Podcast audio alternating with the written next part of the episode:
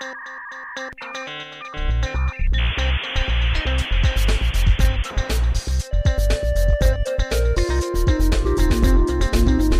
Nunes entrou na sala. Que maravilha! Sejam bem-vindos ao primeiro episódio do Jordan Nunes entrou na sala. E hoje quem entrou na sala, mas não entrou bem, entrou na sala porque está muito longe. Nascido em Passo Fundo, desfilou pelos bairros de Teresópolis, um pouquinho na China e agora diretamente de Madrid, Elisiário Bregão. Por favor, liga, liga essa câmera aí, rapaz. Pô, já entra já tomando ah, um esporro. Tudo certo contigo, meu? Tudo bom, meu velho. Tô tranquilo, graças a Deus, aqui, passando do, do inverno já, quase entrando na primavera e saindo da pandemia, com essa terceira possível terceira guerra. Então, o cenário não é dos, dos melhores, mas estamos todos bem, com saúde, com bastante, como se fala aqui na Espanha, bastante gana de seguir adelante. Cara, o que, o que mais importa é, é te ver bem, cara. Então, antes de a gente começar esse papo todo, falar sobre tudo que a gente vai falar hoje, quero te agradecer por estar aqui, pegando o teu tempo para falar comigo e a saudade que eu tenho de ti é enorme. E eu tinha que começar esse novo projeto sendo contigo, cara. Tu é um cara que influenciou muito a minha nova vida, meu novo ciclo. Então, cara, eu vou fazer um brinde aqui para nós começarmos bem aqui com um whiskyzinho Jack Daniels aqui, ó. Aí, negão. Aí, ó. Aí, ó. Nós. Saúde, meu tanto. Vamos olhar o é bico aqui. Para a gente começar, me conta, cara, como é que tu tá aí, como é que estão as coisas por aí. Cara, uh, vamos lá. Primeiro, uh, acho que, como, como eu te falei, a questão da, da economia é uma questão que nos preocupa bastante, né? Porque a gente sai de uma, de uma pandemia que, uh, na Europa, a pandemia não acabou não interferindo tanto na economia quanto em outros países, aí como o Brasil, né? Uh, porém, uh, uma em cima da pandemia já vem direto uma inflação muito grande, né? No, a Europa vive hoje uma inflação que não é o normal, em torno de 6% ao ano. E, e além do mais, uma guerra por cima, né? Que causada aí por N motivos. Então, quer dizer, a gente tem, tem bastante preocupação, né, com o cenário aí de médio e longo prazo, né? Mas uh, é, o que eu te, é o que eu te falo, assim, a, a vida segue normal, a gente não tem nenhuma limitação de sair aqui na, na Espanha, não tem nenhuma limitação de viagens dentro da Europa, tirando a Rússia e a Ucrânia, obviamente. Mas até a semana passada foram dois, dois rapazes que trabalham comigo, foram para a República Tcheca, estiveram lá três dias trabalhando num fornecedor lá. Então, quer dizer, hum, não está impactando ainda a nossa, nossa vida. Vai impactar, obviamente, impacto. o preço da gasolina, né? Essas coisas tudo, mas uh, de restrição nenhuma. Perfeito. Antes da gente falar da, de tudo que está acontecendo, da atualidade, né? O Elisiário, então, ele é, ele, é, ele é responsável, diretor de compras de uma empresa de elevadores na Espanha, certo? E, cara, e eu quero saber um pouquinho, conta para a galera um pouco do, do início todo, cara. Tipo, é, tá onde tu queria estar? Foi assim, não, eu quero trabalhar numa empresa de elevador. Como é que tu fez para chegar aonde tu tá agora? O que que tu passou? Conta um pouquinho lá do início, assim. É verdade.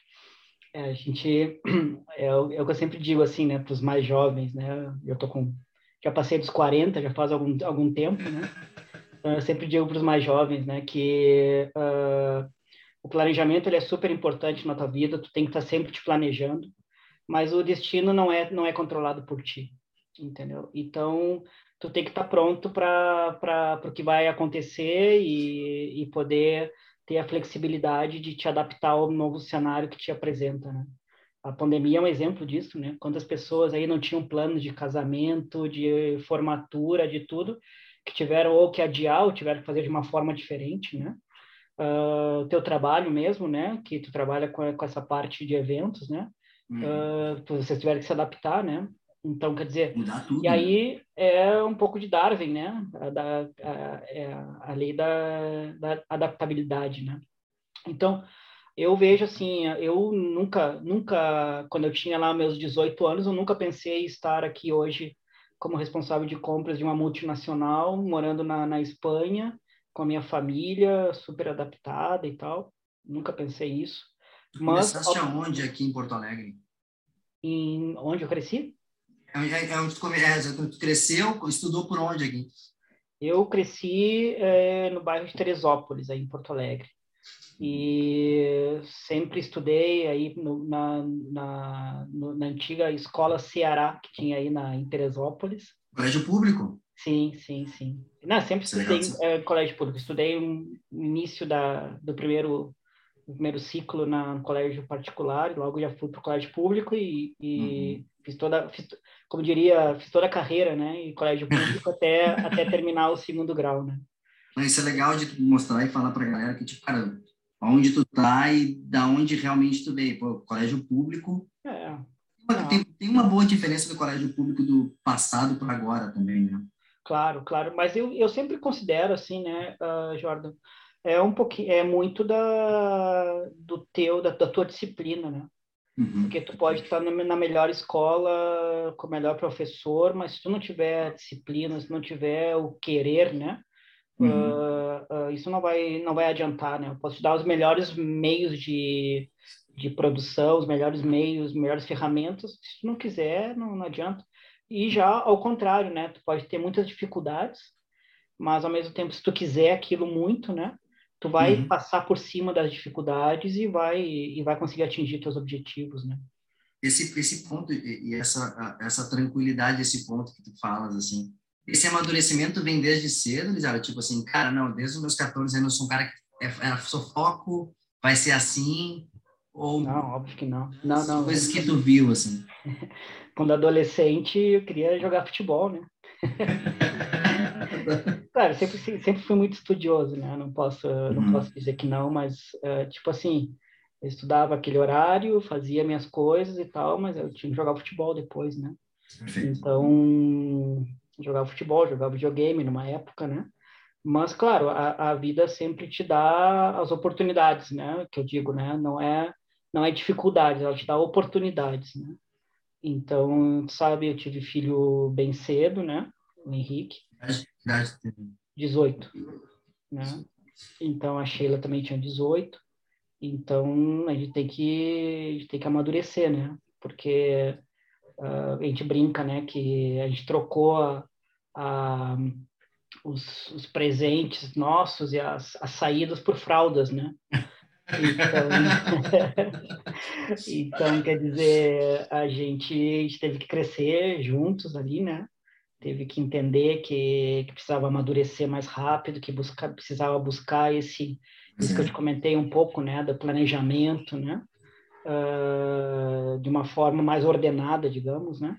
Perfeito. E graças a Deus deu tudo certo, claro, com o apoio das nossas famílias, da minha sogra, do meu pai, da minha mãe, uh, né, a gente sempre teve muito apoio deles, né.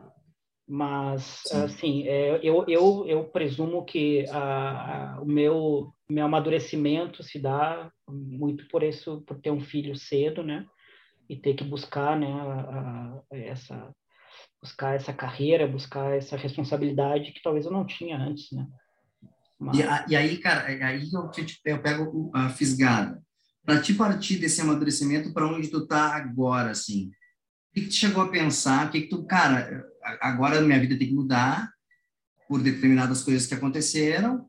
O que, que eu preciso fazer? O que, que tu chegaste a pensar para essa nova mudança, para esse novo ciclo que tu teve que pular etapas da tua vida para isso, né? Não, eu, eu, esse que eu te digo, sabe, é, é estranho porque uh, nunca tive, assim, esses, esses, planejamentos tão a longo prazo, né? Uhum. Meu planejamento sempre foi, assim, de médio prazo, dois, três anos, né, onde eu estou, onde eu quero chegar, o que, que eu preciso onde fazer. Você consegue visualizar onde tu pode ir até onde tu pode ir. Uhum. Exato, exato. Então eu sou uma eu sou uma pessoa assim, todo mundo me, me, me, qualifica mais como uma pessoa muito pé no chão, né? De na tomada de decisões, eu sou eu sou um cara que arrisco uhum. menos, né? Do que outras pessoas e tal. Então eu sempre tive essa visão assim de dois, três anos, né? Qual é, qual é o meu planejamento a médio prazo. E, e por isso que eu digo assim, eu nunca tive assim essa, é, entre aspas, né, eu, a ambição de estar uhum. em uma multinacional vivendo fora. Não, sempre fui uh, a cada oportunidade que foi surgindo, eu fui assumindo a responsabilidade, fui crescendo com a responsabilidade, fui tentando sempre me preparar para o próximo passo, né? As então, oportunidades que iam aparecendo. Tu... Hum. Exato. Então, quer dizer, desde quando eu comecei lá numa empresa chamada Zentrum, né, de automação industrial, comecei como estágio e ali me descobri um pouco mais na parte comercial, né, que eu era engenheiro, né, naquela época. Sim. Engenheiro, uh, estagiário de engenharia, né? Se formou aonde aqui? Na, na PUC, né? engenharia, engenharia elétrica na, na PUC. Ah. E o que passa é que, é que daí, uh, durante essa fase, claro, já tinha já o filho, tinha que trabalhar, estudar, aquela, aquela coisa toda, né? Então, comecei ali como programador de, de software, né, digamos assim. E, mas logo descobri que eu seria um péssimo programador de software, né? e, claro, tu tem, que, tu tem, que, saber também as tuas limitações, tá né? Certo. Tá certo. Eu seria um péssimo programador. Então eu disse, não, isso aqui não é para mim. Deixa eu, deixa eu ir para o lado mais da, da gestão, da, né, do projeto, do relacionamento com o cliente, né? Que aqui eu acho que aqui eu acho que eu vou melhor. E foi que isso aconteceu. E, e cara, e sim, sempre dei muita sorte de ter pessoas maravilhosas assim no meu caminho. Sabe?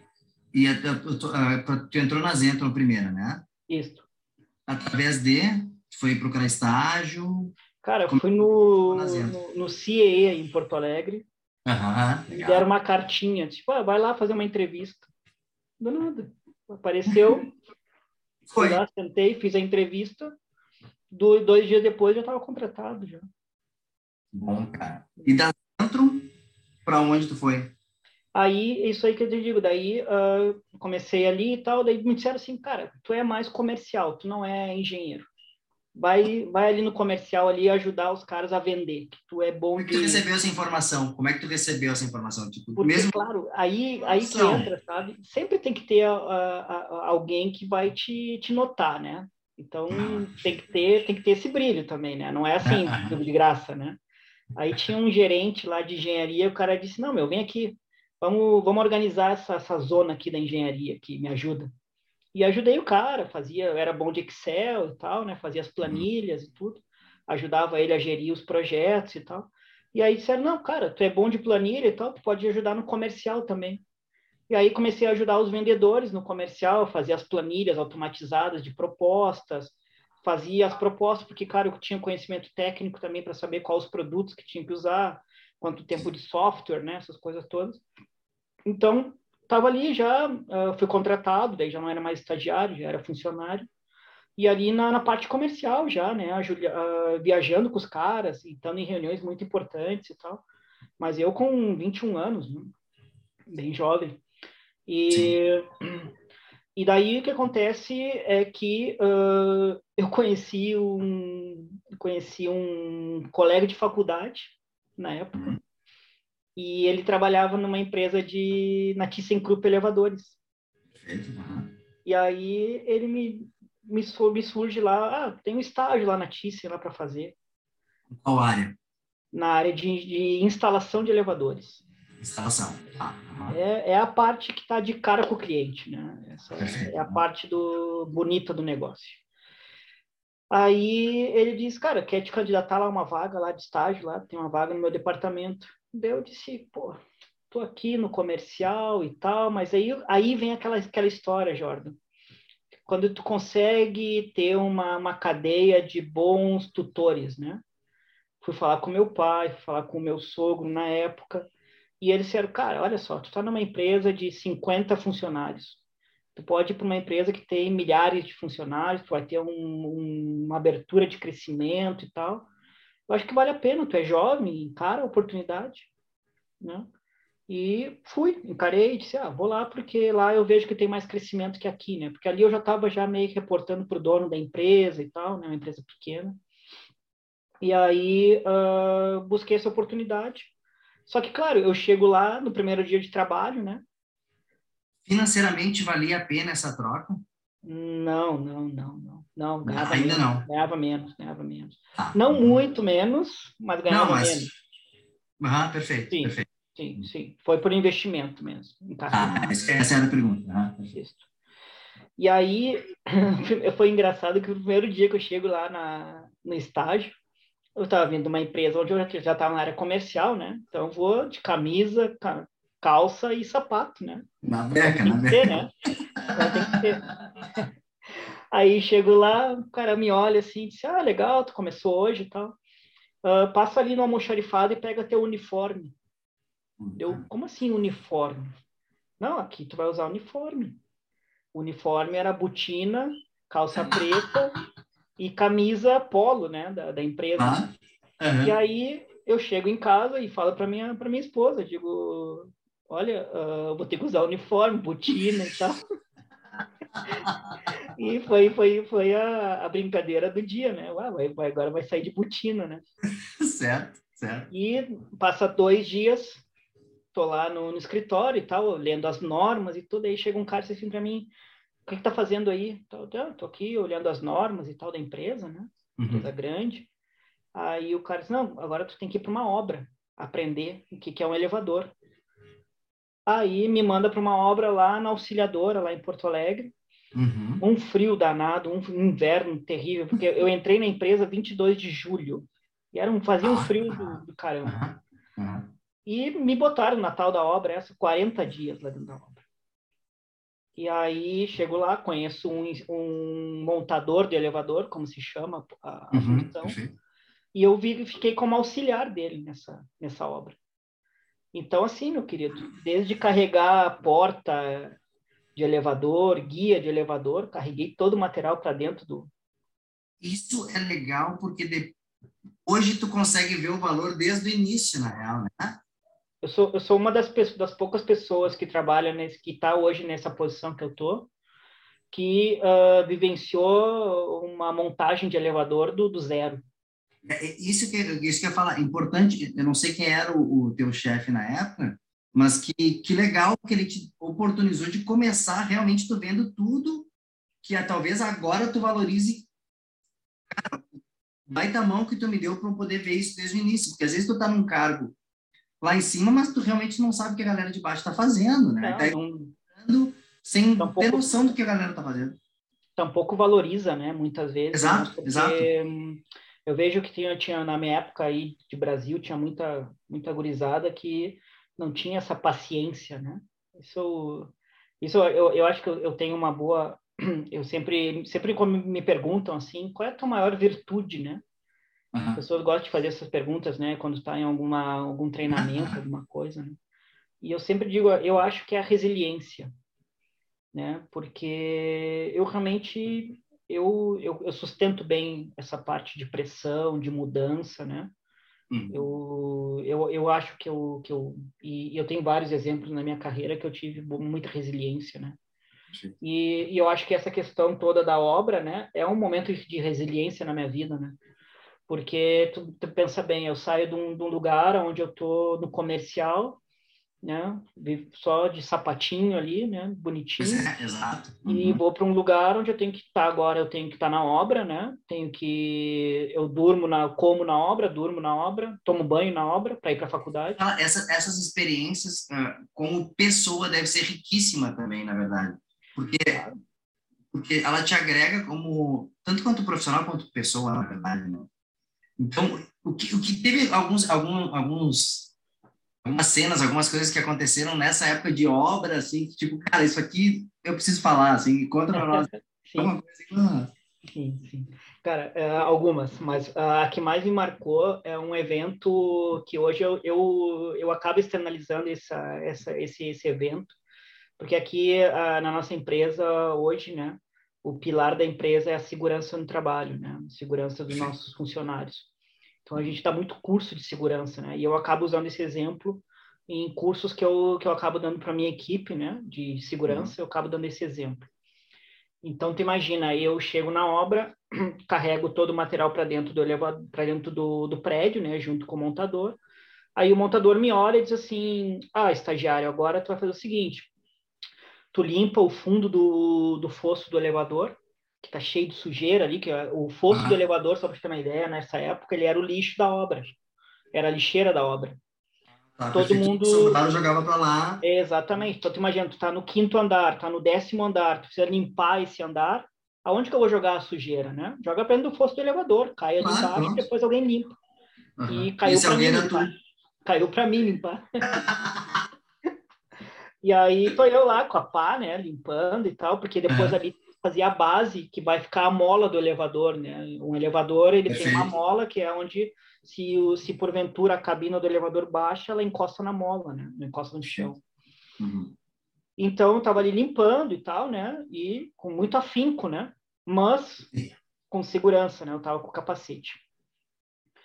E aí, o que acontece? No décimo andar dessa obra, um cara joga toda a caliça da... Tava, tava rolando a construção ainda, a obra em si Sim, tava. sim, sim. Não, não, não. A obra estava tocando. Tava, Ah, só o perfeito. poço estava pronto, mas não tinha nada. Não tinha elevador, não tinha nada pronto. Tava tocando a Perfeito. obra normal.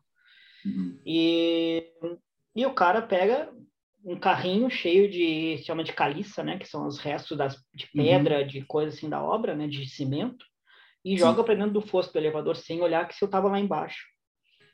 E, cara, ah, eu não vi a hora que, que bateu o negócio, eu só vi que alguma coisa grande pegou na minha cabeça, né? Sim, ele virou o carrinho inteiro pro fosso. Exato. E eu não, ninguém, ninguém viu, ele não viu, ninguém viu. E um pedaço bateu na, no capacete, né? E me deu aquela tonteada assim, né? E, e o cara veio correndo, né? O cara que estava o montador do elevador, estava fora, escutou aquele barulho, né? Barulho. barulho. Veio correndo e viu que eu estava ali meio, meio zonzo e tal, me tirou dali. E o capacete estava rachado, né? Que, que andar que ele tava, o cara do carrinho? Décimo andar. Um E aí, o cara, esse meu, ele sobe as escadas, sobe de escada, porque não tinha elevador nesse, nesse momento, sobe os 10 andares e pega o cara pelo pescoço lá em cima. Ele queria matar o cara.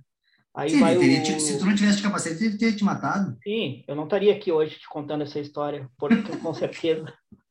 E, e, claro, machucou aqui um pouco os ombros e tal, né? Que pega aqui na, o resto. Sim. Mas, mas eu acho que a pedra grande pegou no capacete. E então isso me, me deixou algum exemplo assim muito importante, né, Jordan, que que não tem não tem não tem trabalho no mundo ou alguma coisa que possa ser mais importante que a tua segurança, né?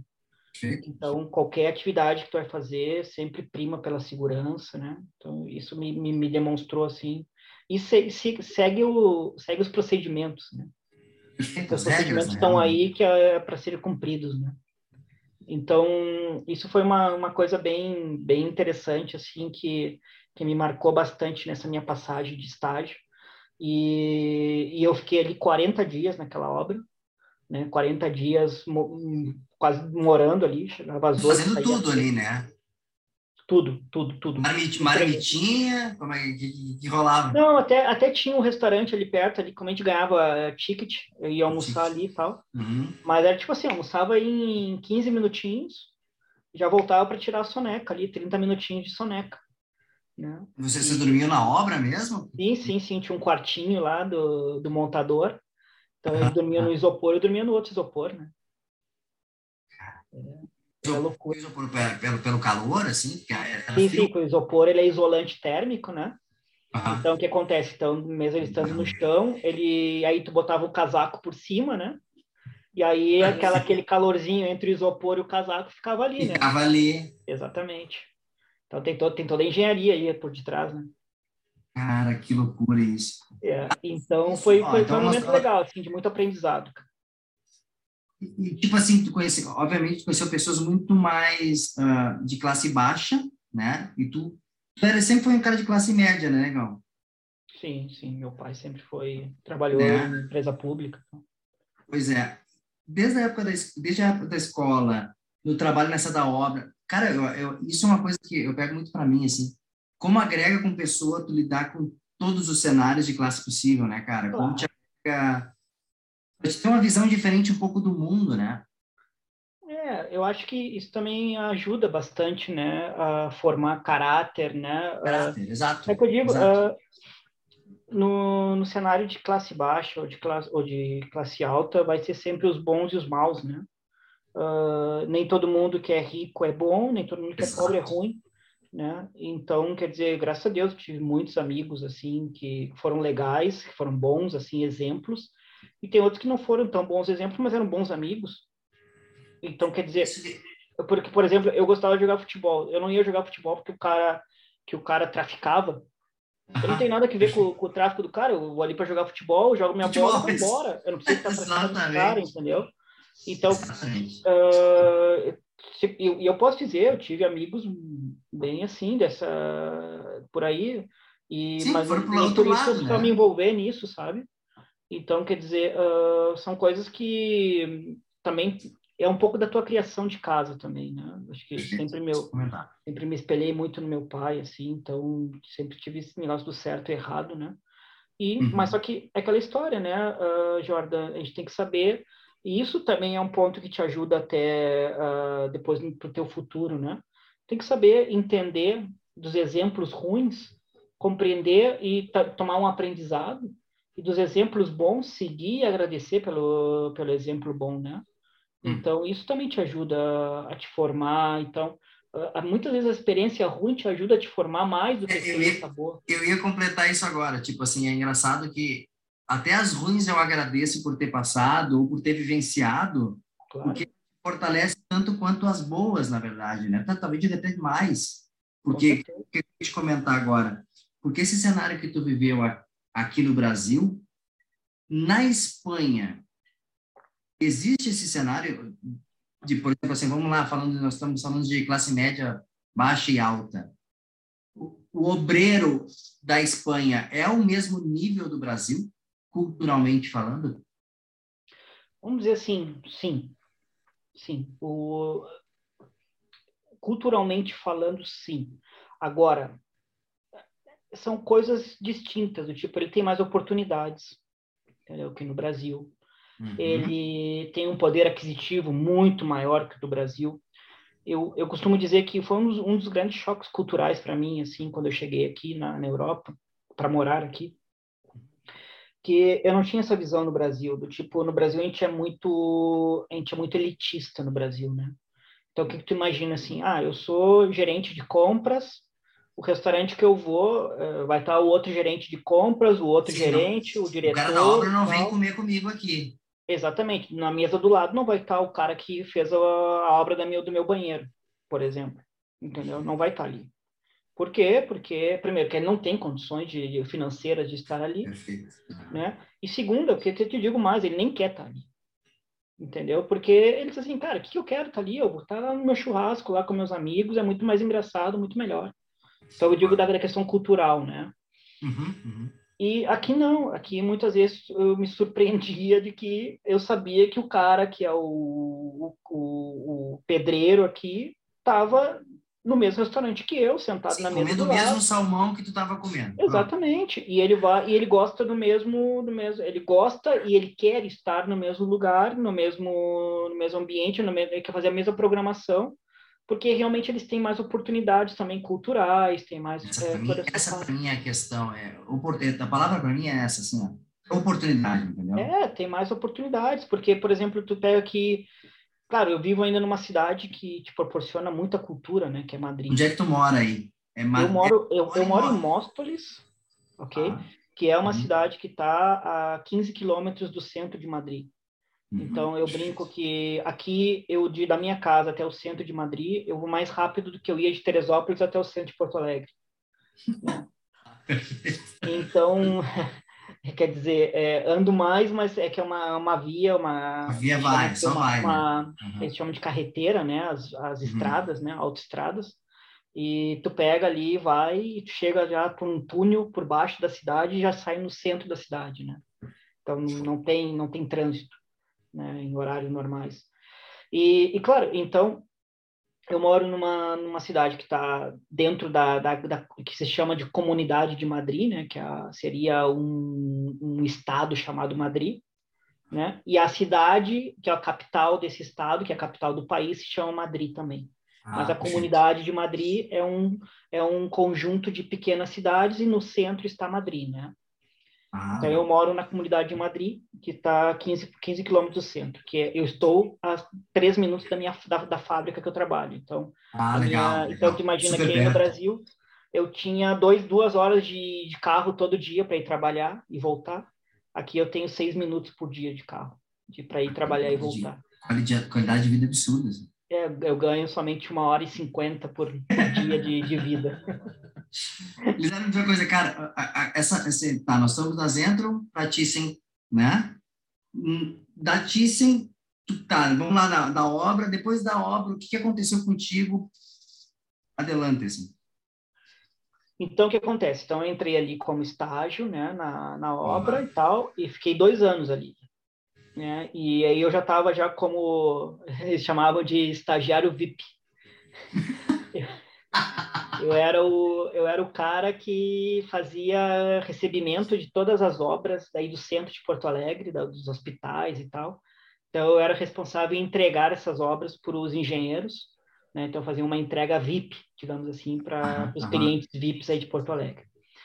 E aí, uh, o que acontece é que uh, eu continuo estudando engenharia e tal, e eu sempre fui muito de computador, né? Eu sempre fui, uh, na época de consertar computador, mexer em software e tal.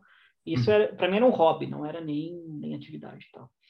E aí, esse meu colega que, que tinha me levado como estagiário para ali, para Thyssen, me diz assim, cara, tu manja de computador e tal, vai lá em casa arrumar o computador lá, que a minha mulher comprou um computador e deu problema. Não, vamos lá, tranquilo. Fui lá na casa dele um dia, levei três horas, um, tomei um baile do computador, assim.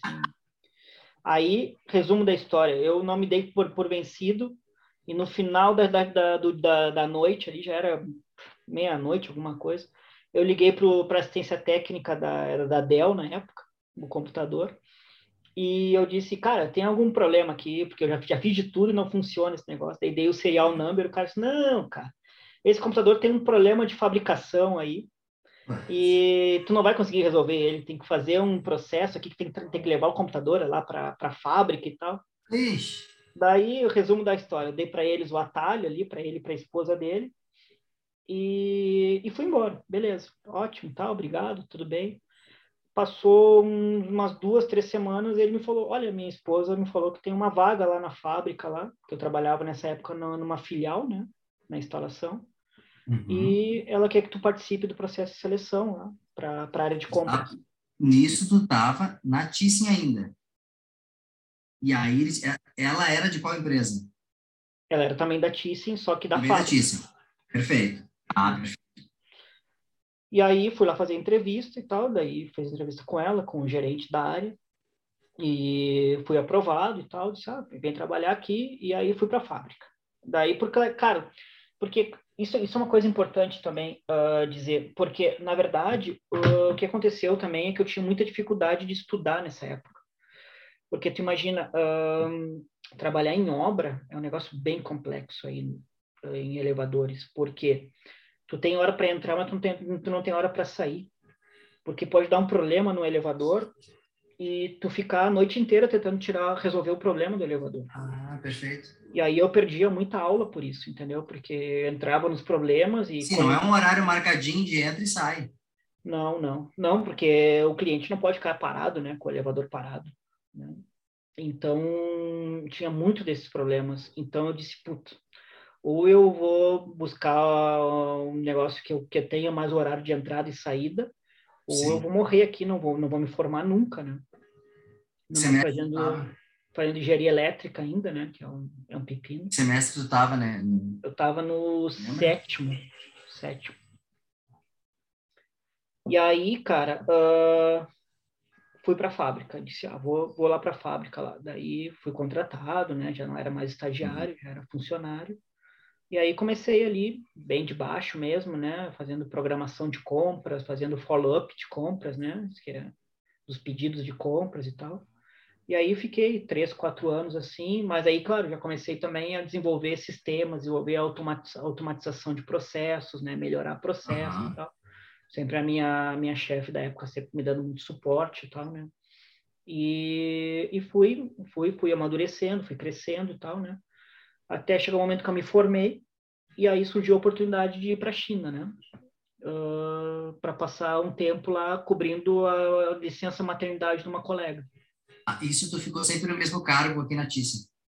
Não, aí eu já estava já, quando eu, quando eu fui crescendo ali na, nas posições e tal, eu já estava já como coordenador de compras, supervisor. Ah, tá. Uhum, uhum, tá. Aí, tem, aí a, a, essa moça ficou grávida. Isso, que era uma colega lá da China, e aí precisava de alguém lá para substituir ela. Daí passei por um processo seletivo, mandei meu currículo para a central da Alemanha e tal, daí me escolheram. Uhum. E, e fui para a China. Cheguei na China e daí disseram, não, tem que ficar lá seis meses lá sem voltar para o Brasil. Nossa Senhora. E aí... Tu falava mandarim? Nada, nada, nada. Falava, falava inglês, mas tinha estudado no Brasil, só inglês, né? E nunca tinha tido, assim, uma experiência de viver fora do Brasil, né? É isso que a gente perguntar, já, já tinha viaja, viajado para fora, assim? Sim, tinha viajado para os Estados Unidos só, né? A trabalho ah. também. E tranquilo, assim, para falar? Tava, tava preparado, assim? Não, não, óbvio que não. tá aí chegando na China, e aí qual é, qual é que é pouca gente vai saber. Falar, né? pouca, pouca, pouca gente sabia que eu não estava preparado nesse momento. Chegou na China sem. Foi avisado quanto tempo antes de ir para a China? Ah, fui avisado um tempinho, uns quatro meses antes. Ah, mas quatro meses para aprender mandarim é terrível. Não, não, não, não, não aprendi mandarim. Ah. Fiz, fiz um intensivão de inglês todos os dias estudando inglês para ah, para viver no melhor. inglês lá, perfeito, tá. Não, não, a, a língua da, de trabalho lá é inglês. É, ah, e aí, tá. claro, daí cheguei lá, daí comecei a fazer mandarim lá, né? E, mas isso já faz 11 anos, né? Então, quer dizer, hoje eu sei só dizer ni hao, uh, ren hao, pinda colar, pinda pinjô. Isso, isso deve ter te ajudado muito esses seis meses você já tinha passado seis meses longe de casa, não? Não, não, nunca. Então, isso deve ter sido quase praticamente uma preparação, não para onde tu tá, mas para onde está morando longe da família agora. O que, foi seis meses lá, cara? Tu chegou lá e aí? Cara, eu cheguei lá no dia, eu tenho marcado esse dia no meu calendário. Eu cheguei lá no dia 14 de fevereiro de 2011. Por que, que eu marquei esse dia? É o dia dos namorados, no, aqui no, no, no hemisfério norte. É Valentine's ah, Day. Ah, Valentine's, claro. Aham, perfeito. Uhum. E aí chego na China, a menina que me recebe lá no aeroporto, que é minha colega de trabalho até hoje lá na China, ela disse assim para mim: Olha, uh, eu vim te receber no aeroporto, mas eu não posso jantar contigo hoje, porque hoje é o dia dos namorados.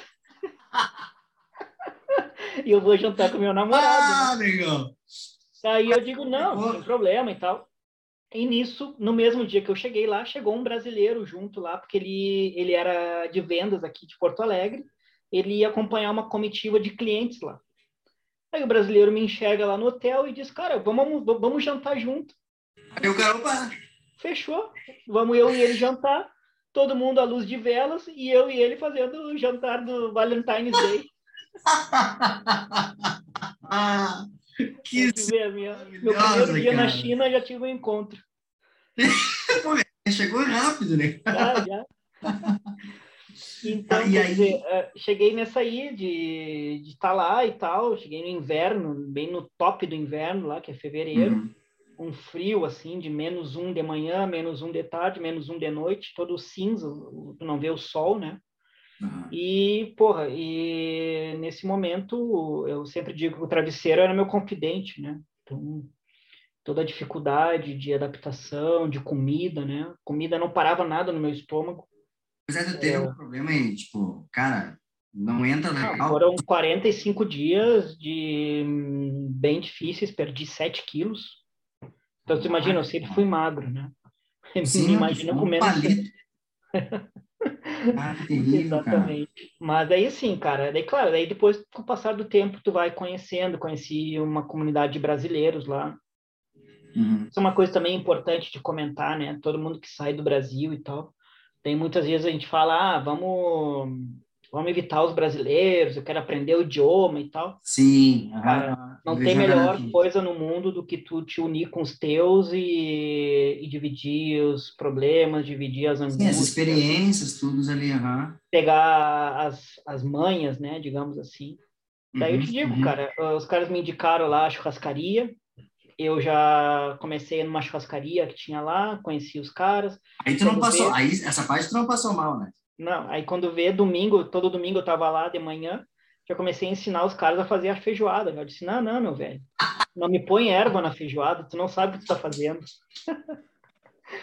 e aí no final, no final a feijoada já, já era só de, de calabresa, alho e, e, e sal. Não precisa mais do que isso. Bah, deve ter, deve ter uma feijoada by Elisiário. Aham. Cara, por acaso tem, tem fotos de, de alguns momentos na China aí? Tenho, cara, tenho. Até deixa eu compartilhar contigo aqui. a minha- Compartilha aí, compartilha aí. Ok. Me mostra aí alguns momentos, então, da- na China. Quero saber da China agora. Sim, exatamente. Vou te mostrar umas fotinhas aqui, ah, algumas coisas assim, mais para contar a história mesmo, né? Então, Uhum. essa primeira aqui que está na tela é a foto do Carcass Fans, em Xangai. Isso é uma coisa interessante na China, né? Porque eles gostam muito de, de tirar foto com, com estrangeiro, ah, e então muitas vezes assim eles ou te chamam para conversar, porque eles querem conversar em inglês contigo e tal. Então é bem difícil de, de tu desenvolver o chinês lá, porque eles querem falar só em inglês contigo para eles desenvolverem o inglês deles. Uhum. Aí o que acontece? Nesse dia aqui, era um domingo, e eu fui passear de, eventualmente, camisa do Brasil, que não era uma coisa normal, eu saí de camiseta do Brasil. Aí me, me ataca, assim, esse, esse cara que tá na ponta aqui, o mais alto aqui, me chama, ah, vem aqui, vem aqui, vem aqui, Ah, a gente quer que tire uma foto com a gente. Daí eu olhei assim, tá, mas o que que tá rolando ali, né? Uma, uma multidão de menina e tal. Aí E quando eu vejo ali tá do teu lado, ela tá de camisa do Brasil. As duas estão do teu lado. Sim, né? sim, as duas ali. Com... O Kaká era um fenômeno nessa época na, na China. Ele Uhum. fazia uma propaganda de desodorante na China. Então ele eu ia aparecia em todas as televisões. Ah, tá. Legal. Exato. Então, o que acontece? Ele jogava no, no Milan nessa época. Aí ah, me chamaram ali para tirar foto com elas ali, depois me agradeceram e tal, né? Mas é, essas são as coisas, assim, que, as coisas que tu passa, assim, né? Muitas vezes ah, saindo na rua e te mostrando um pouco como brasileiro, né?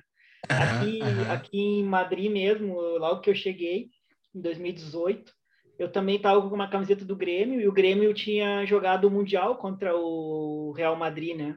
Real Madrid. Em Uhum. 2017, né? Sim. E daí tô caminhando aqui perto da minha casa aqui, passa um cara por mim, vamos Grêmio, vamos Grêmio. Eu digo, olha cara. Isso é muito legal, cara. E, Legal então isso. são coisas que te acontecem, assim, né? Essa outra aqui é quando eu fui no, no GP de Fórmula 1 lá em Xangai também. Massa. nessa época eu levava o bandeira do Grêmio para tudo que é lugar. Hoje eu não levo mais, tá? Larguei. Não merece meu carinho. não, não merece é um lugar na mala. E, mas aqui foi bem interessante, assim, porque um amigo meu lá da China falou para mim, não, não vai, porque tu vai perder teu tempo e tal. Cara, é uma experiência fantástica, porque no dia do GP, a Uhum. cada um minuto tá passando o carro na tua frente, sabe? É isso que te perguntar, não, não fica, não fica chato, não fica parado em algum Não, não, não, não é monótono. E eu peguei É? um lugar aqui, Jordan, que é a saída da reta, a primeira curva depois da reta, onde eu tô. Ah, tá, perfeito. aham. Cara, é uma barulheira, um cheiro de gasolina, de, de, de combustível, e é, é inimaginável a coisa, assim, a adrenalina é gigante. E esse, esse foi um- movimento, tá, um tá vazio aí? Foi vazio ou não? Isso por quê? Porque esse dia foi o dia do, do, do, do treino, né? Esse foi sábado. Ah, legal. foi o dia do Grande tá. Prêmio. Porque o dia do Perfeito. Grande Prêmio, quando tu chega, já tá super lotado já. Isso aqui foi sábado Perfeito. antes do treino. Exatamente. Uhum, uhum, uhum. Tá. E depois, claro, isso é a experiência mais assim pessoal, né? Que é a, a coisa que tu tem que aproveitar também, né? No final de semana, dar passear, Claro. conhecer. Eu conheci, Uhum. Eu tive a sorte de, do meu trabalho também me permitir. Eu conheci mais de 60 cidades da China, do norte ao sul da China. Pô, que legal, cara. 60 cidades. Sei Eu acho que eu conheço mais cidades da China do que no Brasil. Cara, que É que eu, é, o meu trabalho era viajar, né? Era, era visitar fornecedores, desenvolver fornecedores e tal. E no final de semana eu Aham. sempre tentava fazer alguma viagem, alguma coisa, né? Sim, coisa mais para ti do que pela empresa em si. Exatamente. Então, Nossa. até tem uma história bem legal que eu sempre conto para todo mundo, né? Que é a história quando, quando, quando eu fui deportado, né, da China. E... Mas aí vem as peraí, antes, antes de ser deportado, tem mais alguma coisa que queira passar aí para nós? aí? Tem, tem, tem. Deixa eu passar aqui. Essa, essa aqui já é uma parte mais de trabalho, né? falar um Ah, pouquinho tá. da, da cultura chinesa, né? Isso aqui que os Uhum. caras estão fazendo, eles querem fazer no chão mesmo, eles não querem usar uma falar, imagina o cara passar o dia inteiro nessa postura aí. O cara tá com a coluna destruída. Não, mas, cara, é a postura que eles ficam. É, tu vai no metro, tem o cara esperando o metrô agachado dessa forma. É a forma que eles relaxam. Caraca. É incrível. E, claro, isso é uma parte de postura, de que eles querem ficar assim, porque eles teriam mesas para trabalhar, eles preferem trabalhar nessa posição. E, claro, e tem a outra parte, que é um trabalho meio análogo à escravidão, né? Podemos dizer. Ah, mas que Aí não é cenário, legal. que cenário terrível isso aí, cara. Aí não é legal, é lugar úmido.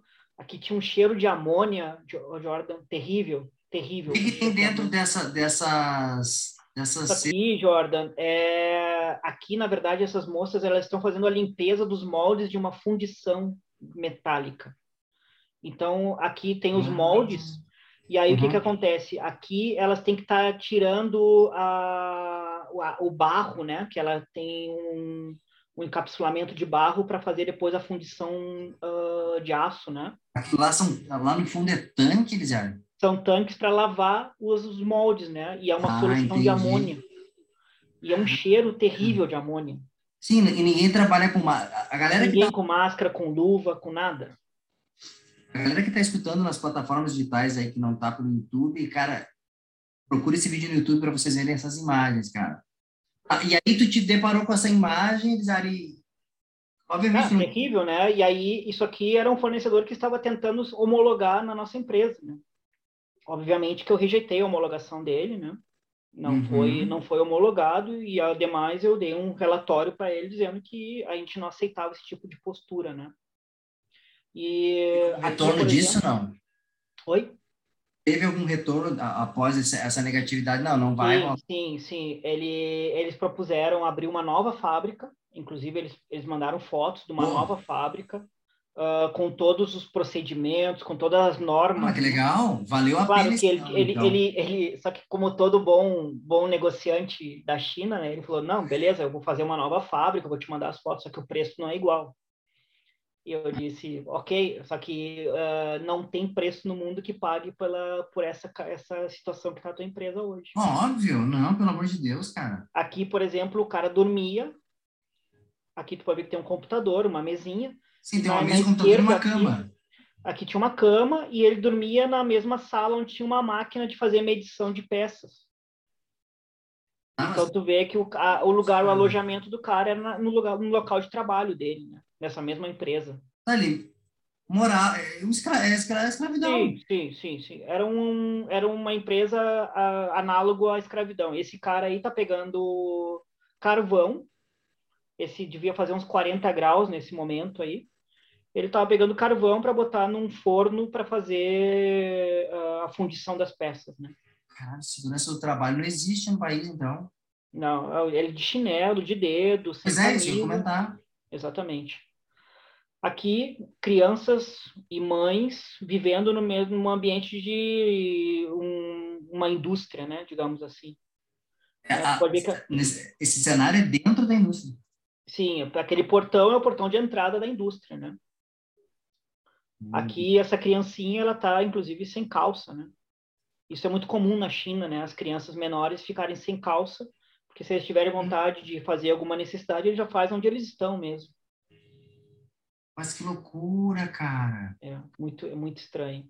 Aqui também, eles dando acabamento em umas peças também, quase nenhum EPI, né? Eu ia é falar nem a máscarazinha, aquela de proteção. Exatamente, equipamento, sem nenhum equipamento de proteção, né?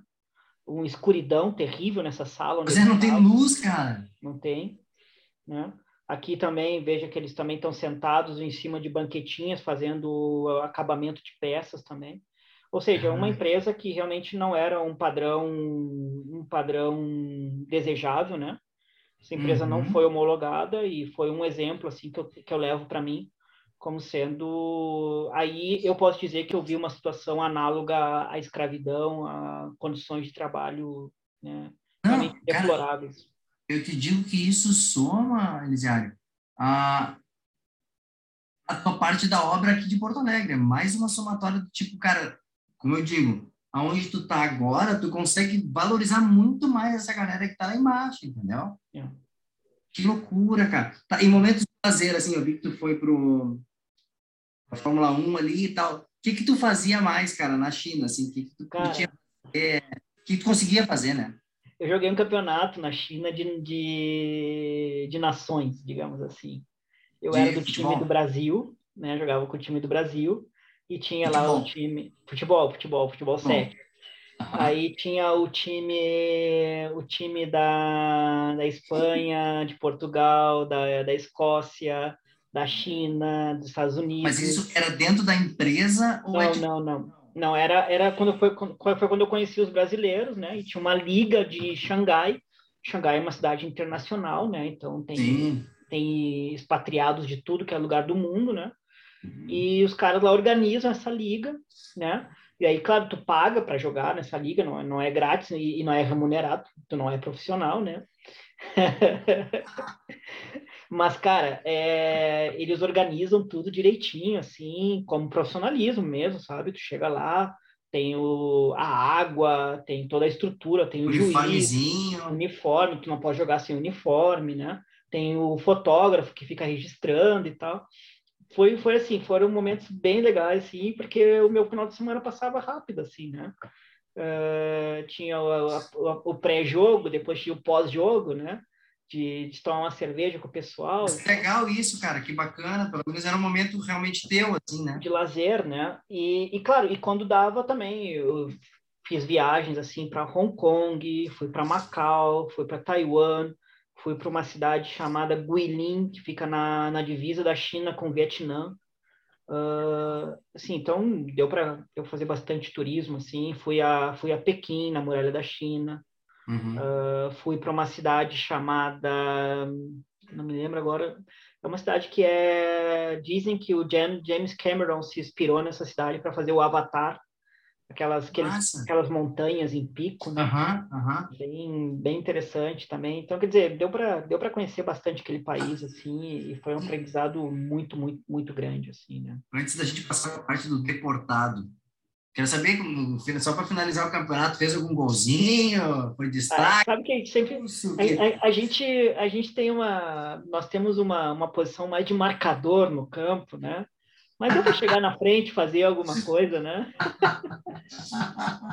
Cara, nós fomos, nós chegamos lá, acho que esse ano que eu joguei lá, nós chegamos em terceiro no campeonato. Ah, tá bom. Não, não, tá não bom. fomos tão mal, não fomos tão mal. Não, tá bom. Tá. Uma, me- uma medalhinha tá bom. Tá, esse lance do deportado aí, meu, o que, que, tu fez Cara, errado aí? Um carrinho, alguém? é, é, é, é, se fosse pelo futebol eu teria sido deportado antes. Mas, cara, não, o que aconteceu foi o seguinte: ah, isso é uma coisa até para a galera se ligar também quando viaja para fora. Muitas vezes a, a, a autointerpretação é um, é um risco. Eu tinha um visto de trabalho no meu, no meu passaporte que dizia o seguinte: sair até 7 de março. Ok? Beleza. O que, que o brasileiro aqui pensa, né? Cara, eu posso sair no dia 7 de março. Então, eu vou deixar para sair no dia 7 de março. Por quê? Porque o visto de trabalho na China, ele te dá, por exemplo, um visto de trabalho de 60 dias. Mas depois de 60 dias, tem uma regra que tu tem que sair da China e voltar para a China para revalidar teu visto. Para Ah, tipo, aham, o governo ter certeza onde tu anda, digamos assim Ah, perfeito. para ter um controle. Aí o que aconteceu? Eu olhei no meu visto, 7 de março, sair até 7 de março. O que, que eu fiz? Reservei uma passagem aérea e saí de Xangai e fui para Hong Kong exatamente no dia 7 de março. Para fazer esse bate e volta, mesma coisa. Exatamente. Então foi sair É, numa sexta, que fechava 7 de março numa sexta, Ah, perfeito. Uhum, uhum. e no, no domingo eu pegava um ônibus em Hong Kong, atravessava a fronteira e entrava por Shenzhen, que é uma cidade no sul da China, Ah, Shenzhen, aham, aham, aham. onde eu teria uma visita num fornecedor ali em Shenzhen, já na Ah, segunda-feira. tá, já seguia, já seguia no fluxo. Seguia o fluxo já de trabalho normal, aproveitava o meu final de semana, Ah. né? A empresa me pagava esse deslocamento, né? Ótimo, já conhecia Hong Kong, inclusive. Beleza. Ahn, o que acontece? Estou em Hong Kong e tal, fiz minha ali, conheci Hong Kong, maravilhoso final de semana. Segunda de manhã, pego um ônibus em Hong Kong e vou atravessar a fronteira para a China. Porque nesse momento, Hong Kong é um estado independente da China. Ele não é China. Pois é, eu ia te perguntar isso. Hong Kong antes era China, virou independente e agora tá. Hong perfeito. Kong estava independente nesse momento, não era China, ainda a China não tinha recuperado Hong Kong. E eu até acho que depois, depois disso eu não fui mais para Hong Kong, mas eu acho que continua com, essa, com esse controle de imigração. Uhum. E eu vou passar na, na imigração. Então, como é que funciona o ônibus lá em Hong Kong? Isso tudo tranquilo, estou fazendo certinho, na data, tá tudo. Uhum. Tranquilo, o visto de trabalho tá válido, né? Eu saí no dia 7 e tal, tranquilo. Aí, como é que funciona o ônibus lá de Hong Kong para China? Até para quem quiser pegar o ônibus para saber. Tu pega o ônibus na estação lá de Hong Kong, que vai até a estação de Shenzhen, só que no meio do caminho tu tem que descer do ônibus e levar toda a tua mala, porque o ônibus segue. O ônibus pega as pessoas que já, já passaram pela imigração, e ele segue ah. o fluxo dele para Shenzhen. Então, tu desce do ônibus, entra na imigração e tu vai pegar o próximo ônibus que vai vir. Tá, tu desce para fazer a vistoria ali, documento para pegar o próximo e seguir. Exatamente, tá? tá? Então, aquele ônibus não fica te esperando ali, entendeu? Uhum, ele segue o rumo dele. Então, tá, desci, entrei na fila e entrego o meu passaporte no guichê. O cara fica uns 10 minutos olhando para meu passaporte, olhando para mim, sem falar uma palavra. E eu ali parado e tal, daqui a pouco eu perguntei para ele, tá acontecendo Aí. alguma coisa? Ele não me responde. Simplesmente vira as costas com meu passaporte na mão, assim, segurando com os dois dedos. E vaza. E entra lá para uma sala. Ok, mais uns cinco minutos, vem ele, um outro cara, e diz assim, tu pode passar conosco aqui, por favor? Aí eu, puxa a vida, o que, que eu fiz, né, cara? Que esses caras pois é. uma salinha. Ok, me botaram dentro de uma salinha e fecharam a porta. E na salinha do passou, lado. Te passou alguma coisa na cabeça, Lilian? Tipo, cara, fiz, pô, sei lá, fiz alguma coisa. Não tinha nada. Assim, tipo. O que me passou na, na cabeça é do tipo, cara, que, que eu, eu tomei uma multa lá em Xangai. Fiz pois alguma é, coisa, esse perguntar. Assim, nesse sentido, assim, que me passava uhum, na cabeça. Uhum. Nunca pensei que eu estava errado do meu passaporte. Uhum, Aí, cara, uh, na sala do lado, uma bateção de mesa, assim, os caras xingando umas mulheres que estavam ali na sala do lado. Possivelmente elas eram filipinas. E tem muita, uhum. muito tema de mulheres filipinas que vão para a China se prostituir e tal. Então elas entram como turista e ficam lá ilegais. Trabalhando lá. Uhum. Né? E depois elas saem e depois elas voltam. Elas tentam voltar depois, né? E Sim. aí o cara, os caras pegaram ela lá e disseram, não, porque tu não podia passar o tempo. E eu escutando tudo em inglês, né? Os caras falando inglês e eu escutando ali na minha salinha, né? Quieto. Mas, né, já, já com, na mão, né? Claro, óbvio. Aí, beleza, para lá a gritaria e os caras vêm para minha sala daí, né? Aí o cara entra com o meu passaporte na mão. Nesse momento eu tava sem meu passaporte, já tava na mão dos caras, né? E aí te dá uma impotência gigante. Uhum.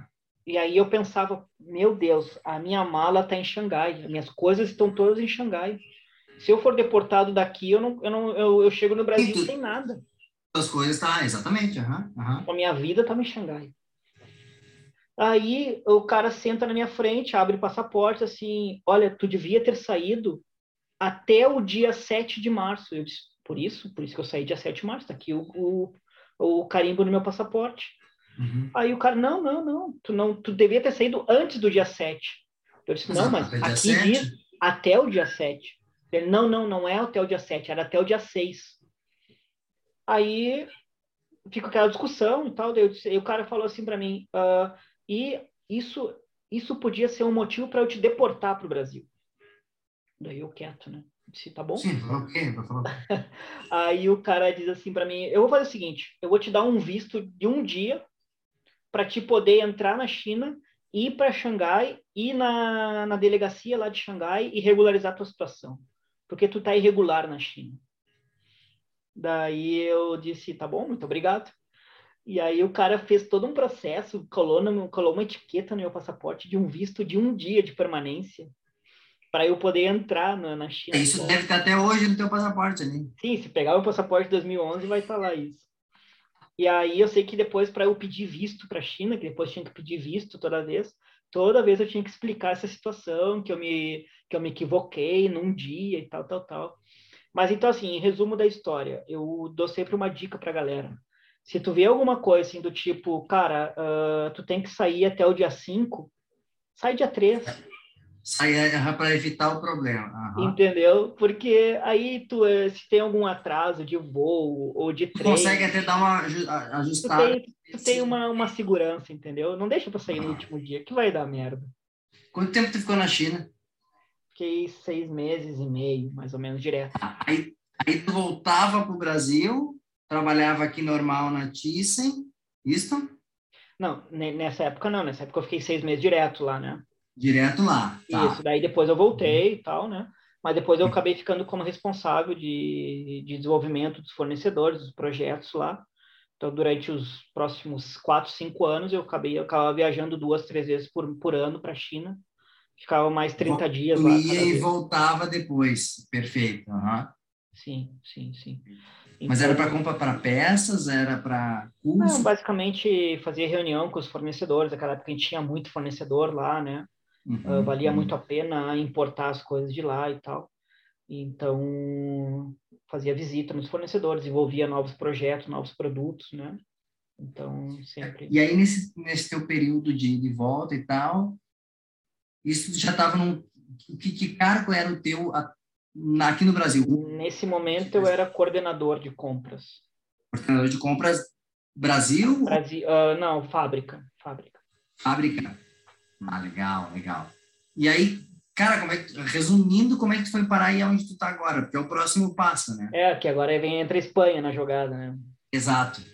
Então, o que acontece? Então, como coordenador de compras ali, a gente acabou assumindo a responsabilidade também da, da parte da que nós chamamos de Latam, né? Que é toda a parte da Latinoamérica, daí sim já não era mais fábrica, já era toda a parte de filiais, toda a operação, né? Mais a fábrica. Então eu estava ali como, como já como gerente dessa parte. E num, numa manhã surge um telefonema perguntando se eu tinha interesse de, de assumir uma posição aqui na, na Espanha, né? Que tinha indicado meu nome. Hum? De quê? Em que ano? Isso 2018. Essa é a minha ligação. E aí? Isso. Aí me perguntando, tem interesse? Sem saber nada, né? Tem, tem interesse. Vamos, vamos, vamos conversar. E aí começa toda a conversa e tal. Isso é março de 2018. A, uh, final, abril já estou aqui, já fazendo uma entrevista e conhecendo aqui. E junho. Online, teve que ir à Espanha para fazer a entrevista para ver se tu era aceito, vamos dizer assim. Sim, sim, sim, com o pessoal aqui da, da Alemanha e da Espanha, né, que me entrevistaram nesse momento, né. Veio uma, uma comitiva que me entrevistar da Alemanha. Legal. Uhum. E, e daí, março, eu fiz, abril, fiz a entrevista, uh, em junho eu já estava aqui trabalhando já. Né. Nós estamos em 2018. Como é, como é que foi, cara?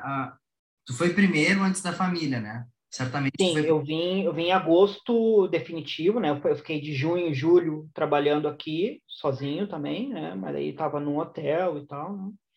E depois agosto, final de agosto eu venho definitivo, né? Daí venho sozinho, sem a família. E aí até para ver casa, para ver toda essa estrutura, né? A adaptação toda, para ver Exato. se em algum momento chegou assim a pensar tipo, cara, não vai dar. Sempre pensa isso. É, é, esse é o ponto, assim, cara, que, tipo assim, porque é uma mudança, uh, é uma mudança muito, deve ser uma mudança muito foda, entendeu? E é isso, é isso que fica, para mim, eu acho que para quem está nos vendo, nos escutando, não é tão fácil assim dizer, cara, eu moro na Espanha, entendeu? Então, é isso que eu quero saber de ti agora. Tipo assim, esses primeiros, principalmente, vão voltar nos primeiros meses teu da Espanha, tipo assim, esses dois meses que foi meio que de adaptação. Tu chegou em algum momento assim, eu vou voltar, vou pro, vou pro meu cantinho, ficar quieto, e tá tudo bem. Jordan, uh, eu te digo assim, ó, eu, eu pego, eu tenho uma colinha aqui que eu fiz para falar contigo, tá? E, e, dessa colinha eu começo a olhar assim os pontos da colinha e a cada momento de inflexão eu vejo que toda vez eu falei que eu, que merda que eu fiz.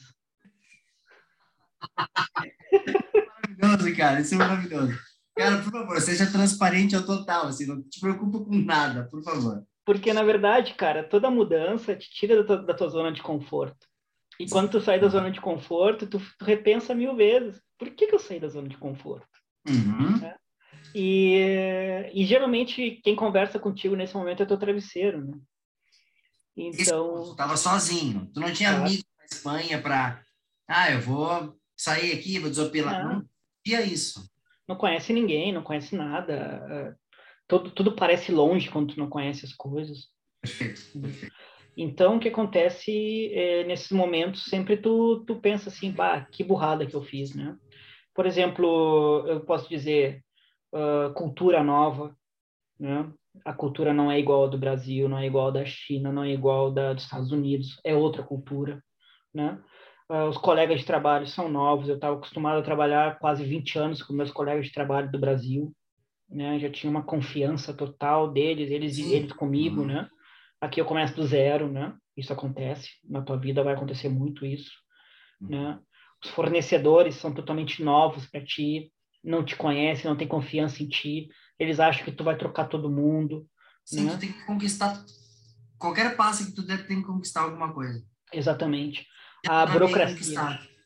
A burocracia na Espanha é terrível, é terrível. Uh, o governo espanhol é uma burocracia difícil. Uh, parece que eles não querem que tu, que tu, que tu faça as tuas coisas corretamente, eles não querem te ajudar, parece. É bem difícil ah, então, deixa, deixa eu parar nisso, deixa eu parar nisso. Então, tu tá me dizendo que Brasil e Espanha, Espanha é pior que o Brasil em questão de burocracia.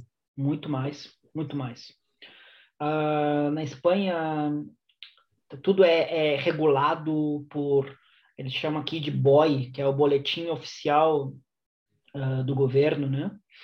E tudo tem essas regrinhas e tal, e tu tem que entrar nos sites, preencher Uh, tu não paga fácil no banco, tem que, tem que ter alguma forma de pagar online. Sim, é realmente para tu não fazer nada. É tipo, Exatamente, é tipo é para te burocracia por cuidado para não gerar um problema, é realmente só É, pra... e, e, e, também é, é aquela velha história que fala dos, que o pessoal reclama aí dos funcionários públicos do Brasil, uhum. Aqui, aqui eles também reclamam dos funcionários públicos deles também, que não querem trabalhar, que não querem fazer as coisas. Uhum, uhum, é, é, a mesma reclamação, entendeu? Então, quer dizer, uhum uh, é uma burocracia difícil para te adaptar, até tu ter toda, toda a tua documentação co a, a, corrigida, tudo, né, certinha. Sim. Porque tem que transformar documentação do Brasil em documentação na Espanha. Tu tarda muito tempo para fazer isso. Então, é, uma, é, é, um dos pontos de dificuldades aqui de chegar aqui, entendeu? Uh, e claro, né, a saudade da família, a saudade dos amigos. Muitas vezes, eu digo assim, não é a saudade da comida, mas tem coisas que te, te, te toca assim, né? A, a, uma, uma refeição, uma comida uh, tua, da, tempero. Da, teu tempero, exatamente, te toca, né? Te preenche, né? A alma.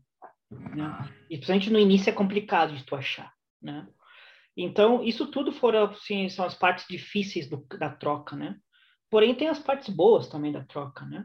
Uhum. Que é a qualidade de vida, né? Hoje eu tenho outro Imagina. tipo de qualidade de vida, né, Jordan? Imagina. Assim, tu não te preocupar com insegurança, né? Uh, puta, não tem, não, não tem preço isso, né? Uh, que nem eu te falei, eu moro a, a três minutos de carro da fábrica, né? Eu gasto dez minutos para ir para voltar da fábrica todos os dias. Aí no Brasil uhum. eu gastava duas horas, né? Uh, não tem, não tem trânsito, né? Para eu, para eu, para eu ir trabalhar. A estrutura que o país me dá também, né? Uh, eu, posso, eu posso ir daqui da minha casa até Barcelona, eu levo três horas da minha casa, da porta da minha casa até Barcelona, porque eu tenho um, eu tenho um trem que sai 500 metros da minha casa, que me leva até um trem rápido, que é um trem de alta velocidade que vai de Madrid a Barcelona em três horas. Né? Uhum. Então, quer dizer, uh, essa estrutura é uma estrutura que é inimaginável no nosso país aí do, do Brasil, né? Sim. Então, são coisas assim que o poder aquisitivo também, né? Uh, tu, tu, morando aqui na Europa, ganhando em euro, né? Tu uhum. tem um poder aquisitivo muito melhor do que o Brasil, né? Tu não, uhum. tu não vai, tu não vai ficar rico, né? Trabalhando aqui, mas uhum. tu, tu, pode adquirir as coisas que tu quer de uma forma mais ordenada. É o que tu falou lá no início da oportunidade. Exatamente, né? Deixa eu te é fazer uma pergunta. Enquanto tu molha o bico aí, molha o bico aí, eu vou te fazer como foi a adaptação da tua esposa e do teu filho ao chegar na Espanha? Porque, na verdade, o que, acontece? Tua vida mudou duas vidas. Né?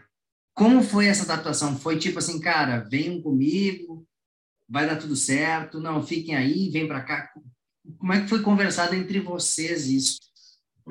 Não, assim, a minha esposa tinha o trabalho dela no Brasil, largou o trabalho dela para vir para cá, né? Uhum. Acho que foi super parceira nesse nesse ponto, né?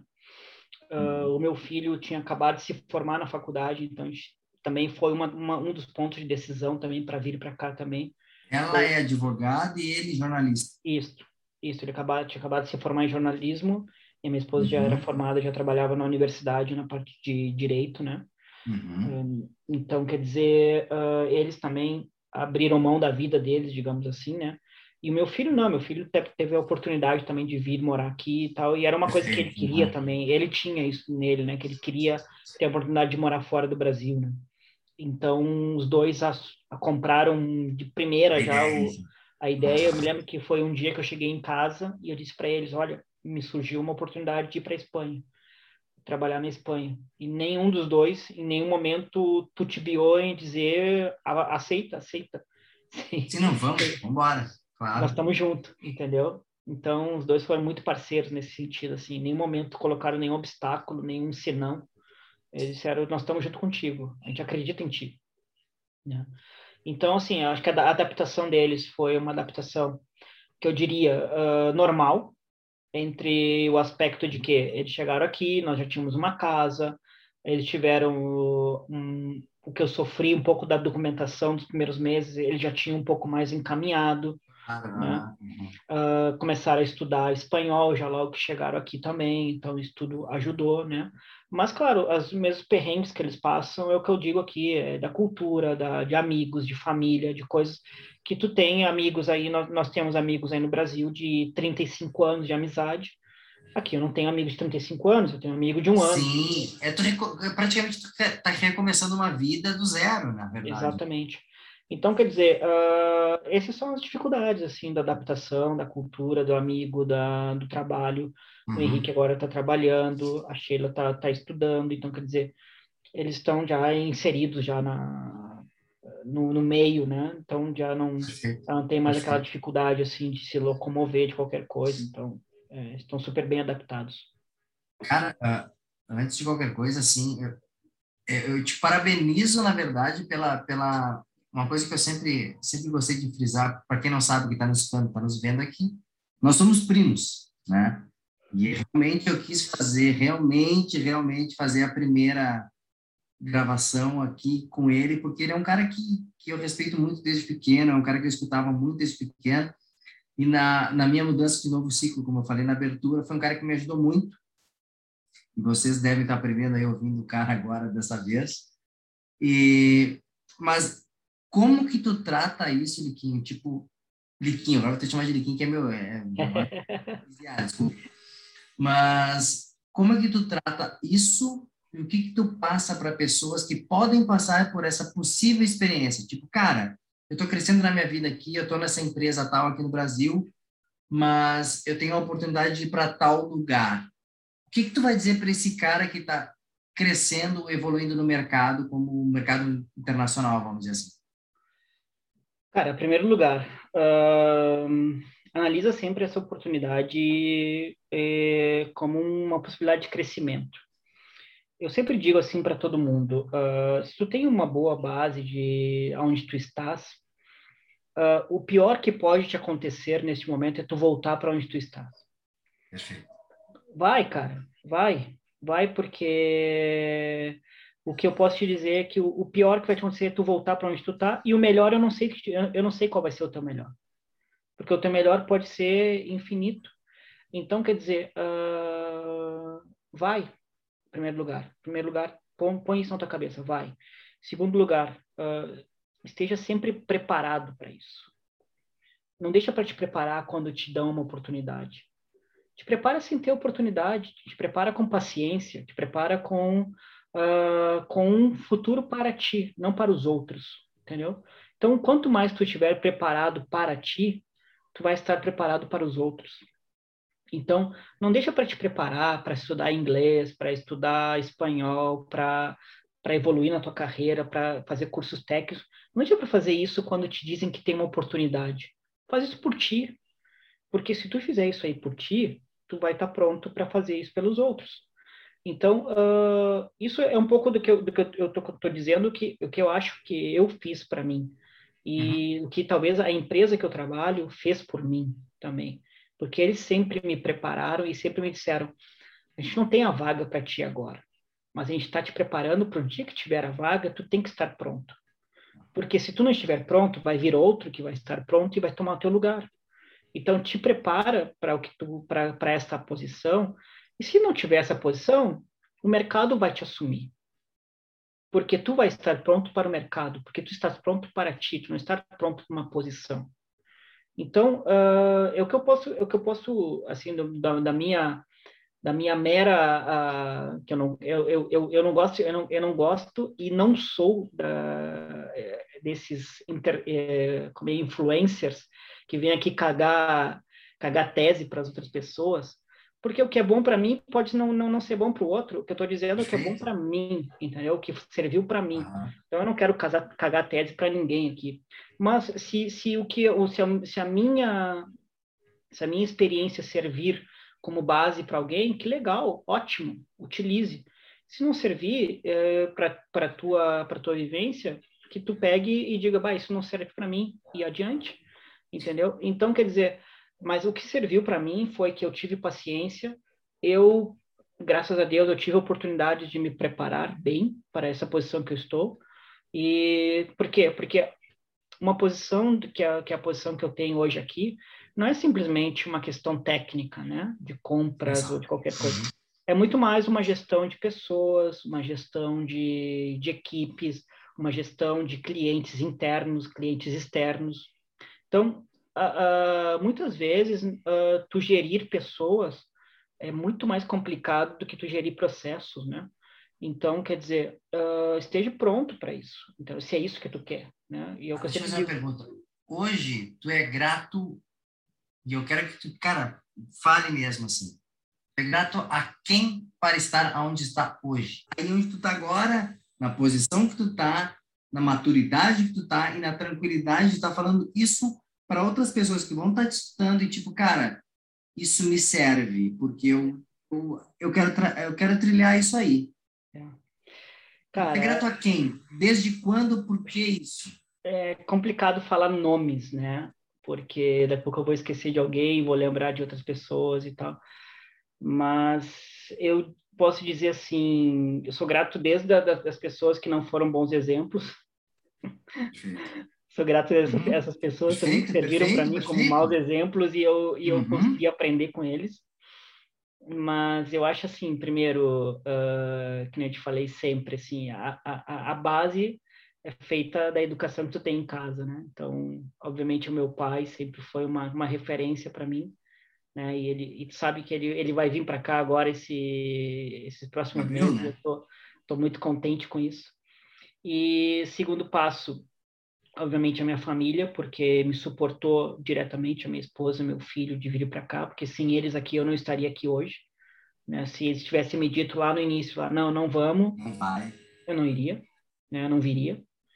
E, e claro, e dentro da minha empresa eu acho que tenho duas pessoas que, que eu sou muito grato, uma é a Virgínia e outra é o Marcelo Neri, é, que desde quando eu tinha lá meus 24 anos, quando eu entrei na empresa, sempre foram dois que me deram muito apoio. E tudo isso que eu te falei aqui, de esteja preparado, tenha paciência uh, e tal, escutei isso muitos, muitas, muitas vezes deles, porque talvez em alguns momentos eu não tinha paciência de aguardar e eles disseram para mim aguarda, aguarda, aguarda.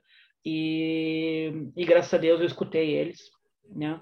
Uh, muitas vezes a, a, a Virgínia foi sempre muito minha amiga, mas também quando ela tinha que ser dura comigo também, ela, ela era dura também, ela dizia segura, segura e uhum. vai, segura o choro e vai adiante. Então, quer dizer, eu tenho que ser grato por isso, sabe? E, e não posso esquecer deles, não posso esquecer da minha da minha equipe que sempre me ajudou e tal. Mas eu acho que uh, se é para dar nomes assim, não queria mais dar nome de mais pessoas porque eu acho que essas são as pessoas principais. Não precisa te preocupar com isso. Era exatamente e... isso que eu queria saber de ti. É, exatamente. E e, e, na verdade tem uma coisa assim que, que eu sempre, eu sempre, eles sabem muito bem que sempre que eu tenho oportunidade de falar para eles, eu sempre falo isso. Então não é aqui o que eu estou falando aqui não é nenhuma novidade para eles, porque sempre que eu tenho oportunidade, seja no dia do meu aniversário, no dia do aniversário deles, no, no Natal, uhum. no Ano Novo, eu sempre lembro eles que, que eu sempre sou grato a eles por isso.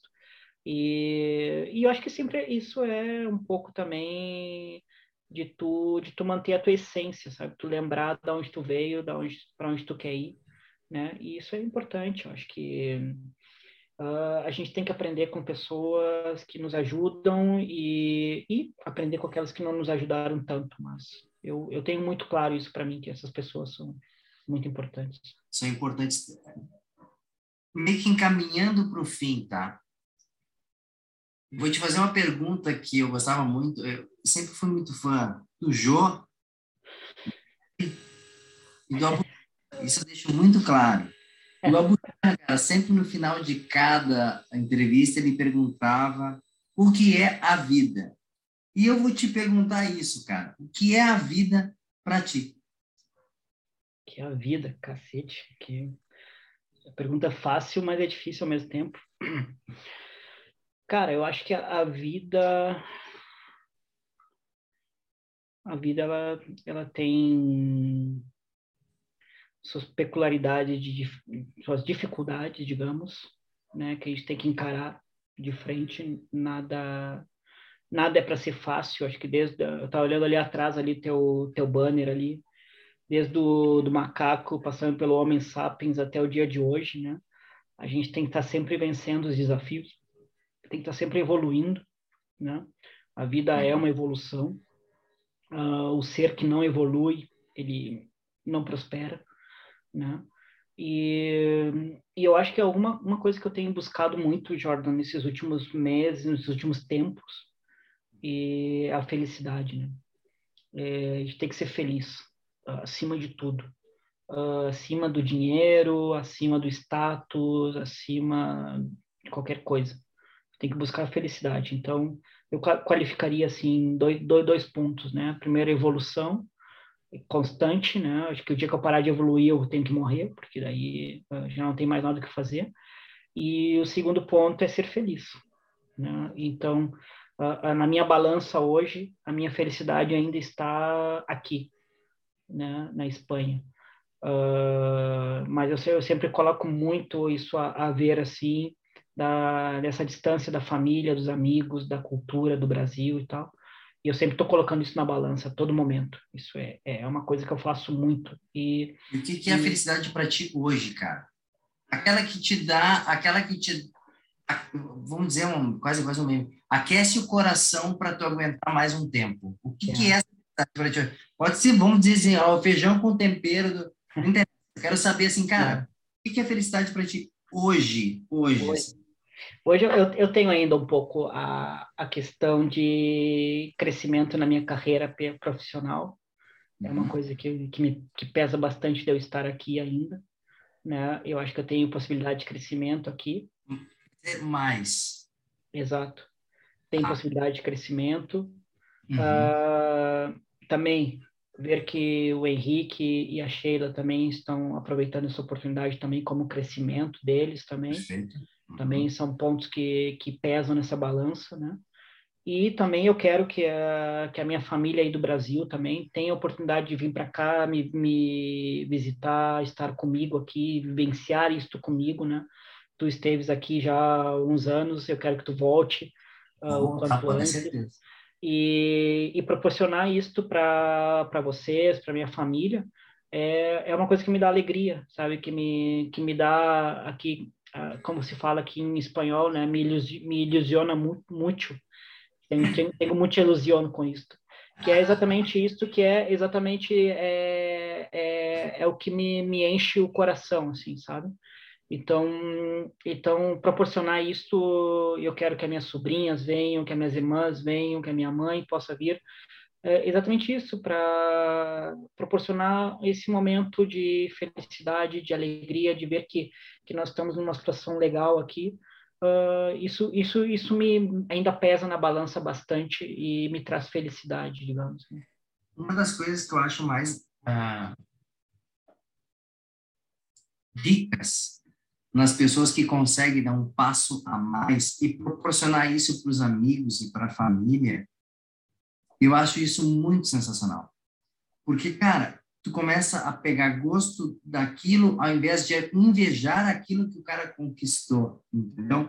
Então, isso que tu conquistou e tu quer proporcionar para tua família, amigos, enfim, que sirva de exemplo para a pessoa que quer crescer e chegar aonde tu chegou, independente do mercado, independente da área, eu acho que isso para mim é o mais importante. E, eu imagino quão feliz tu fica em poder proporcionar isso para essas pessoas que tu gosta.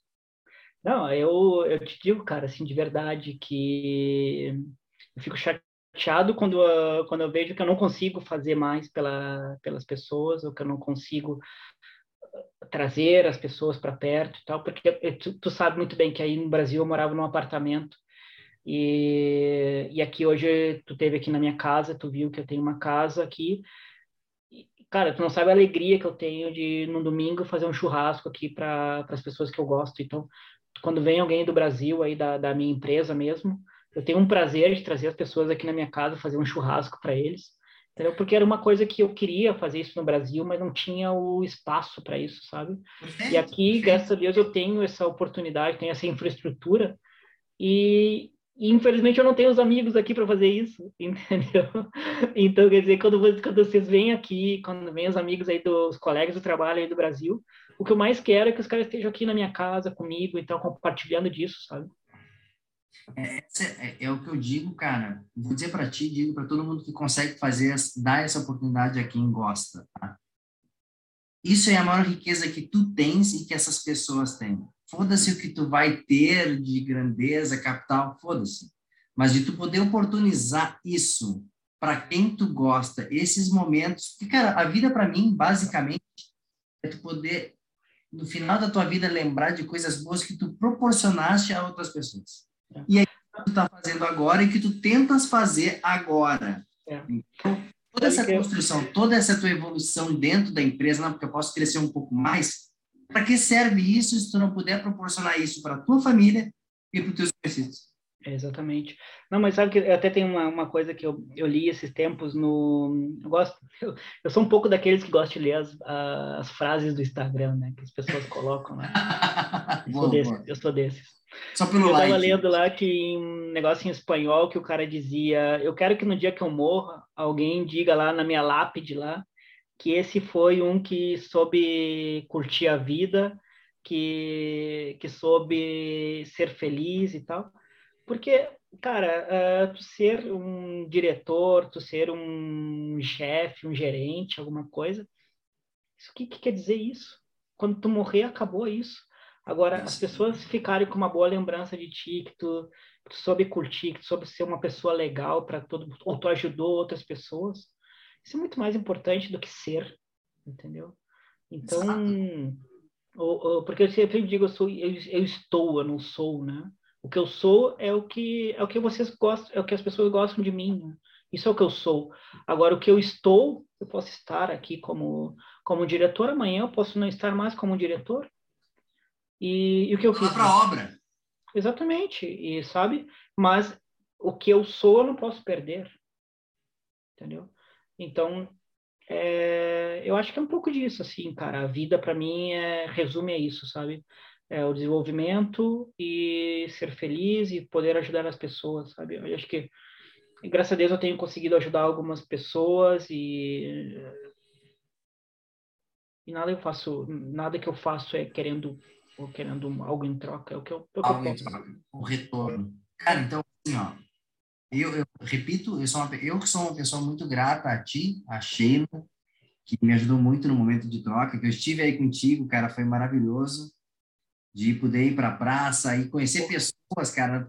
O Elisiário disse que teve um problema de, de relacionamento com o pessoal, não, não, tinha amigos no início. E, um dia em Mostra, o pessoal já estava na casa me chamando para festa. Mas, cara, é brincadeira. É, tu é diferenciado.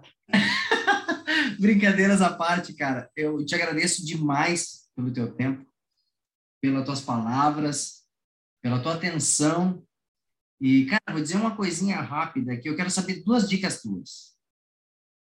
Qual é a música da tua vida?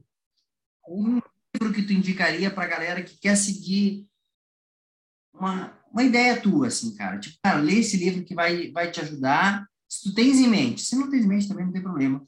E a música, cara, essa música aqui é a música da minha vida. Cara, uh, música da minha vida. Puta, eu, eu gosto de tantas músicas, mas eu sou meio pagodeiro, né? Aquela, aquela que tu escuta e tipo, ah, isso aqui, eu podia ser compositor disso aqui. Uh, ultimamente eu tenho escutado bastante Tina Turner, então Simple the Best. Tina Turner? Simple the Best é uma, é uma música que, que, eu, que me toca bastante porque é um pouco disso que eu falo, assim, da evolução, né? Uh, uhum. Tenta ser o melhor que tu pode, o melhor do que, o melhor do que sempre foi e busca sempre a excelência. Isso, para mim, é uma coisa que, que hoje em dia tem, tem feito bastante sentido na minha vida, né? E livro, cacete, velho. Eu li bastante livro na vida. Ultimamente eu tenho lido muito livro de, de gestão financeira e tal. Pode ser um livro para desopilar é, a cabeça. É, exatamente. Eu, eu, eu, eu, vou, eu vou falar um aqui agora. Uh, que é da, da mãe de um amigo meu, da... Hum.